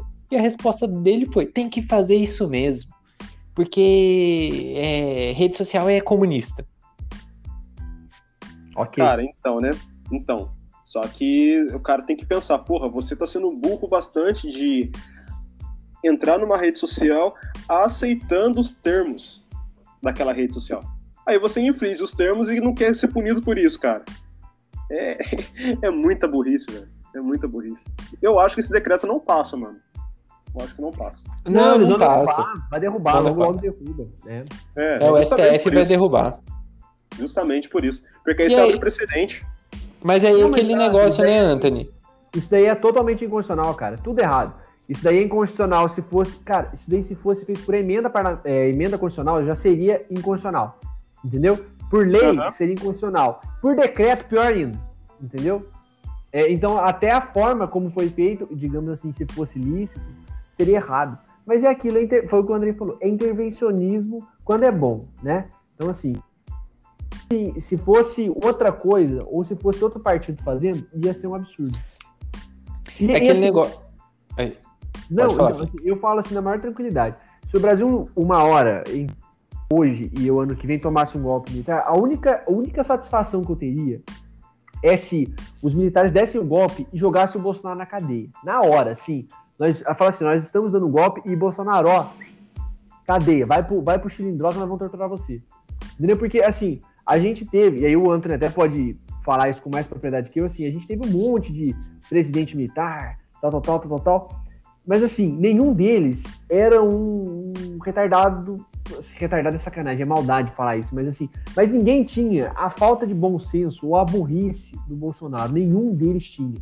Assim, Sim, eles eram mau caráter mesmo, mas. Então, mas assim, acho que a gente pode dizer, Antônio, talvez, que existe um ser na história brasileira que pudesse fazer um governo tão ruim quanto o Bolsonaro. Um só, que é o Jânio. Só, porque o Jânio era maluco também. Doido de pedra. Só. Porque de resto, quem que, quem que faria um negócio desse, cara? Entendeu? Quem que faria isso? Ninguém faria, mano. Ninguém faria. Entendeu? Então eu acho que essa que é a, a bizarrice maior, é exatamente essa, de que assim, as pessoas não entendem que o que esse cara faz é, é o, o ápice da imbecilidade, é o ápice da idiotice, e de que assim, se, se a pessoa fosse militar, ela muito provavelmente, os militares, eles muito provavelmente não teriam interesse em colocar um cara tão incompetente na frente de um governo, porque os caras têm que mostrar serviço, não é? Mostrar que é tal, tal, tal, tal. Então, qual que seria o sentido de colocar um cara que humilha general, velho? Tanto assim, qual, Não é? Qual que é o não. sentido de colocar um cara que frita a gente para na panela e frita o cara? Ele fritou Tanto quantos, que... generais a gente pode falar? Tanto que, Felipe, quando o Bolsonaro mais. Foi, foi, lembra aquele dia? Foi um dia assim que falei, caralho, será que é agora que vai sair o golpe? Foi quando os três, tipo, nunca, nunca antes na história do país, os três líderes da Marinha, do Exército e da Aeronáutica tinham pedido é, exoneração ao mesmo tempo. Sim. Isso nunca tinha acontecido. Tanto que quando o Bolsonaro fez esse primeiro. Acho que foi, foi assim foi a primeira vez que a gente passou perto desse golpe. Os militares falaram assim: não, não, não, não. Aqui comigo não. Os três caíram. Falaram assim: tô fora, eu não quero participar disso. E aí, é. no, e aí foi novamente, aí a, a, amaciou um pouco o discurso de golpe. É foda, né, cara? Tempos sombrios. Tempos sombrios. Velho, a gente, a gente gosta, né, velho? Esse que é o pior. Que dá raiva. O brasileiro, ele curte flertar com, com ditadura. Assim, não, não, não pode falar uma coisinha de restringir liberdade que a gente vai. Só que a galera acha que hoje é igual a 1964. De que a, a censura é igual, de que tal. O, o, cara esquece de que ele. Assim, vamos lá. O cara vai esquecer de que ele não vai poder xingar o governador na internet, porque não é verdade. O cara que fala que, o, que a gente. Que a gente, né? Que as pessoas não respeitam o Bolsonaro é o mesmo cara que mete o pau no Dória. É o Sim. mesmo cara. É o mesmo cara que xinga o prefeito, é o mesmo cara que faz isso. Então, beleza. E o cara esquece de que hoje a gente, hoje a gente tem liberdade. Você tem liberdade para você entrar no site que você quiser e, e, é, e você procurar coisas que dentro de uma moral cristã você não pode procurar. Então, na hora que os caras tornarem, é, acabarem com a neutralidade da internet, porque aqui é uma ditadura e a gente tem que viver de acordo com os preceitos do líder aí. É, no, oi? Quê? Não, eu ia falar é, viver junto com. Ai, caramba, desculpa. Gaguejei tudo aqui. Mas viver com os preceitos do líder da, da nação. Isso. Aí eu quero ver esses monte de tiozão na hora que os caras acabarem com a neutralidade da internet, você não poder mais acessar o sitezinho pornô que o cara acessa. Na hora que o cara não poder, não, não conseguir baixar o filme pirata que ele quer. Aí ele vai ver o que, que é ditadura, o que, que é fuder com a pessoa de você não poder nem abrir o seu celular. Porque não pode porque você é anti, anti governo. Enfim, desculpa. Exatamente, exatamente. E assim, ainda falando de, de redes sociais, censuras em redes sociais, vamos para o nosso último assunto, né? Que ainda falando do, do Pazuello, do Tratkov, que eu acho que é chega a ser até um alívio cômico, cara, dessa situação. Que o governo lançou, né? O o Tratkov, que era um aplicativo lançado em Manaus, para variar, como a gente falou. Foi usado como cobaia, né, do Estado. É, tudo que você colocava de, de sintomas te era indicado o uso da cloroquina de medicina, até para crianças até para grávidas. Gente, eu tô com eco, tô vendo? Tá dando eco. Mas pode falar, continua falando aí. Não, então. é, O aplicativo indicava cloroquina para qualquer sintoma que você tinha, independente da sua idade e da sua comorbidade. Só que, segundo o, o ministro da Saúde da gestão, é, ele falou que o aplicativo foi hackeado. Não teve. Foi um hacker que roubou o aplicativo, lançou o aplicativo, lançou propaganda na TV Brasil, filmou a, o, o ministro falando sobre o aplicativo e, e disponibilizou para a população. Mas, mas não foi ele, foi, foi coisa de hacker, cara. Foi hacker que queria ferrar com todo mundo. É um hacker do bem, né? Ou não, né? Tá indicando cloroquina, pô. Ah, mas é do bem pros caras, não pra nós, né? Ah, sim. é um hacker cidadão do bem, cidadão de bem. Cidadão de bem, isso. Ele só. Ele, assim, ele lançou precocemente o aplicativo de tratamento precoce, só isso. Ah, então faz isso, sentido. exato. Faz sentido. Mas aí é, é aquela mais uma das narrativas é, falsas, né? É, de que a gente. é, nós temos é, o governo, o Bolsonaro, os filhos, é, a base de deputados, a base de senadores, os blogueiros. No último mês, todos eles, assim que, que houve essa, esse começo da CPI, todos eles apagaram tudo que era cloroquina, anti-lockdown, anti-vacina e, e, e aí mudaram o discurso, né? Então, é, agora esse, o Tratkov não, não existiu também. O Tratkov não existiu, as campanhas da Secom não existiram, Pagar, Discurso. pagar blogueiro não existiu, né? pagar blogueiro não existiu, discurso anti-máscara não existiu. É, porque o que acontece? Por anos, por anos, a, a rede bolsonarista, a milícia, bolsona, a milícia digital bolsonarista, ela que ditou a narrativa na internet. Só que de tanto que eles ditaram, ditaram, ditaram, hoje todo mundo tem prova do contrário. E agora eles não estão. A grande questão é que eles não estão conseguindo ditar a narrativa dessa vez. Porque a narrativa já foi construída, não dá para transformar agora. E aí eles estão sofrendo do mesmo veneno. Sim, sim. O cachorro tá voltando pra morder o dono. É. É, a Terra, a terra redonda tá dando volta. Terra redonda ou terra plana? né? Só prova a teoria que a Terra plana não existe. Não existe. Mas não existe, Andrei? Você tem que perguntar pro Ernesto. E eu prefiro a teoria da terra oca do Godzilla, velho. Muito mais legal. Cara, é, sim. Porque aí pelo menos a gente tem os. ca- Pô, será que agora vai ser a hora que os kaiju saem para proteger o mundo? Nossa, imagina que da hora, velho. Não, Estamos não é agora. necessitando, né? Pô, tá na hora dos kaiju voltarem para equilibrar o ecossistema, né? Ou os Salles na Amazônia. Ai, a gente ri, mas é pra não chorar mesmo, né? Não, isso porque a gente nem, nem falou do, do Salles, né? Deixa o Salles para um outro programa. Deixa o Salles pro outro dia, velho. Senão aqui nós vamos, nós vamos começar a falar lá da entrevista do, do delegado lá na polícia, na- lá- no Congresso lá e pronto, ele lascou. Mais duas horas de programa. Não, mas duas horas. E pra variar, todo final de programa, o Anthony cai. Nossa, Não, verdade. mentira ele que ele sumiu, caiu. É, ele Meu sumiu Deus. aqui. Porra, todo Cá dia. estamos. Não, todo dia isso, o programa voltou na melhor fase, nada mudou, continuamos igual, iguais. Por que a gente surpreende, né? Eu... Mas ele falou que vai voltar pra fechar? Nós vamos ver aqui. Ah, cadê a voz do Scooby-Doo falando, Anthony, cadê você? Acredito que o fechamento vai ter que ser. Scooby-Doo?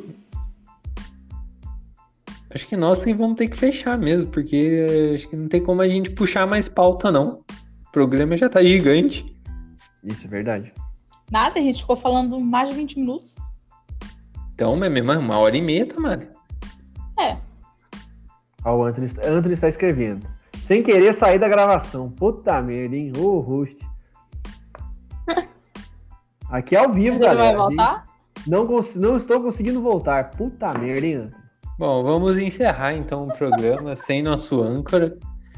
É, Bom, esse foi nossa, acho que nossa retrospectiva de do hiato, né?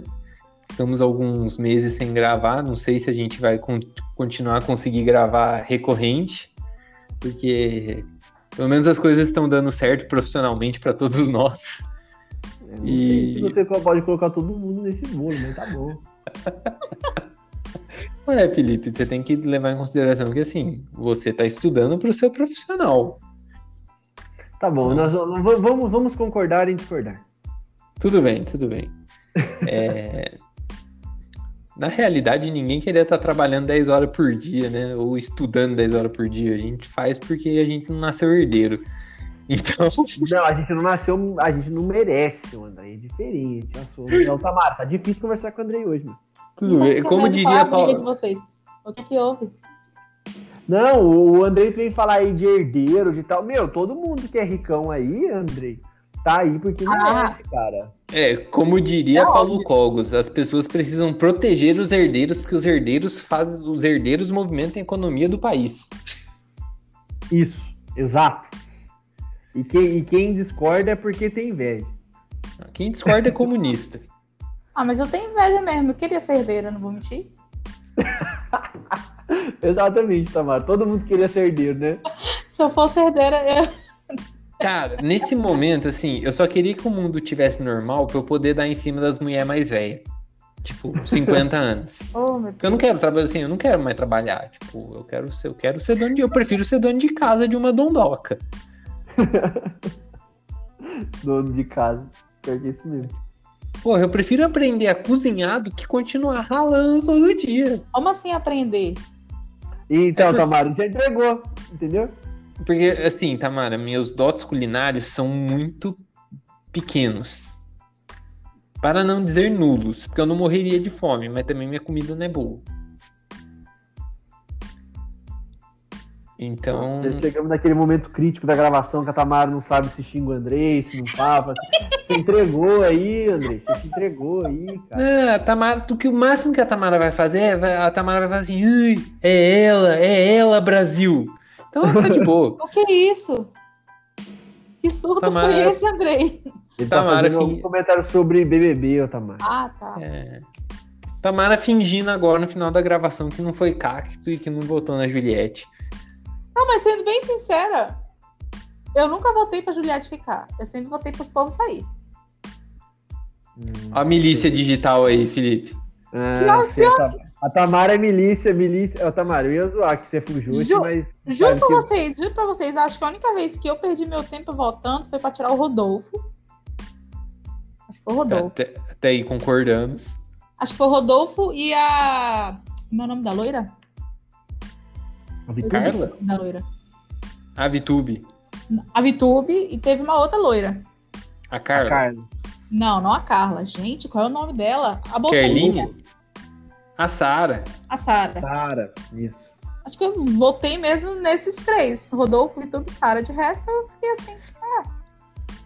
Felipe, Tamara nessa é, mi- a conversa. Tamara é milícia digital da Juliette e das Fujoshi. Porque eu vai falar mal das Fujoshi perto da Tamara. Eu nem tô tretando mais, eu sou uma pessoa. Mano. Felipe, porque você não tá entrando no Twitter, mas eu tô tão de boa, Felipe. Ô, Felipe, a. Tamara, a Tamara, ela deixa o ativo, o, tipo, aquele sinal ativo no Twitter, tipo assim, se as pessoas estiverem comentando sobre tal assunto, aí ela vai lá comenta. Pior que eu nem tô comentando, gente. Eu tô brigando com o povo que tá tretando no Twitter. Eu quero paz, eu entro no Twitter pra ver, pra ver coisa interessante. Só vejo o povo tretando com criança de. Aí você 14 briga com a pessoa que treta. Isso. Não, Mas aí ainda você não, tá- mas eu tô você pensando. tá- Mas você tá num paradoxo, então. Ainda não, mas eu estou pensando. Aí, você vai, aí se você tretar com a pessoa que está tretando, por ela tretar, você, você vai criar o seu próprio paradoxo, Tamara. Confuso. Eu não sei o que comentar. Viu, Tamara?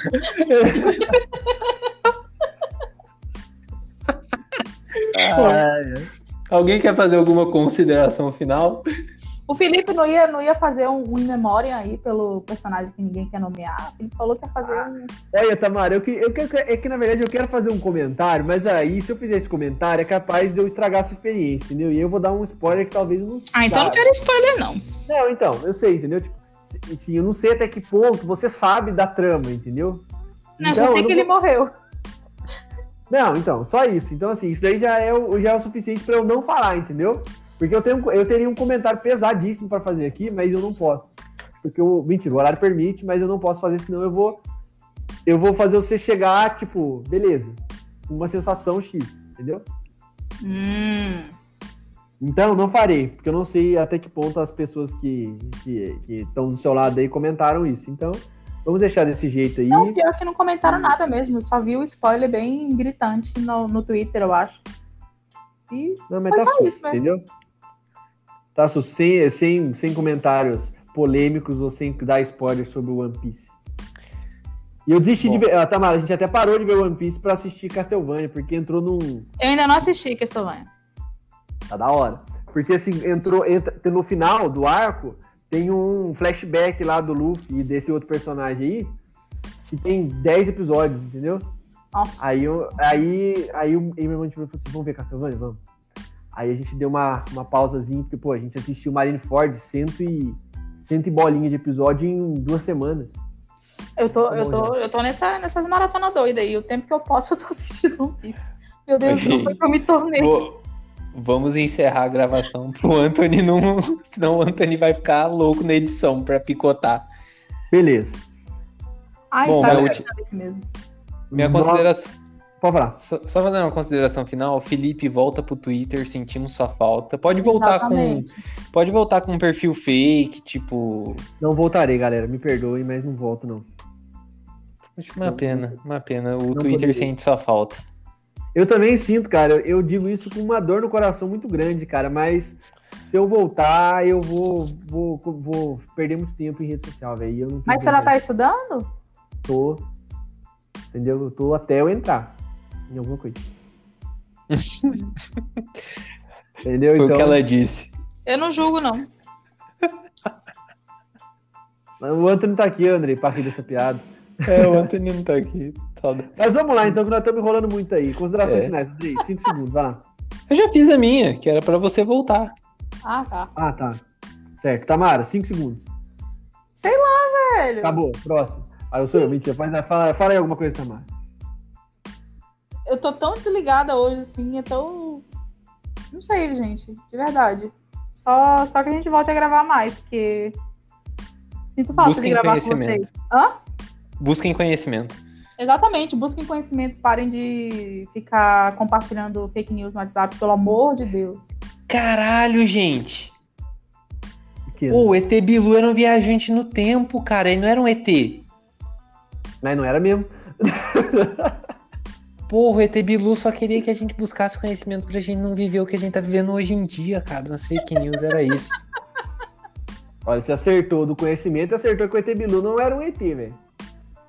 É isso, era isso. A minha consideração final é, nobres ouvintes, uma hora a gente volta. Vamos ver aí o que, que o futuro reserva para esse podcast. E que a gente pudesse viver cinco minutos de paz nesse país aí, porque tá foda. É E isso, Que a gente se vacine logo, né? E isso também. É. Vamos encerrar a gravação antes que a gente chore depois desse gatilho que a Tamara trouxe. É isso aí, galera. Até mais. É nóis. Até, até boa noite.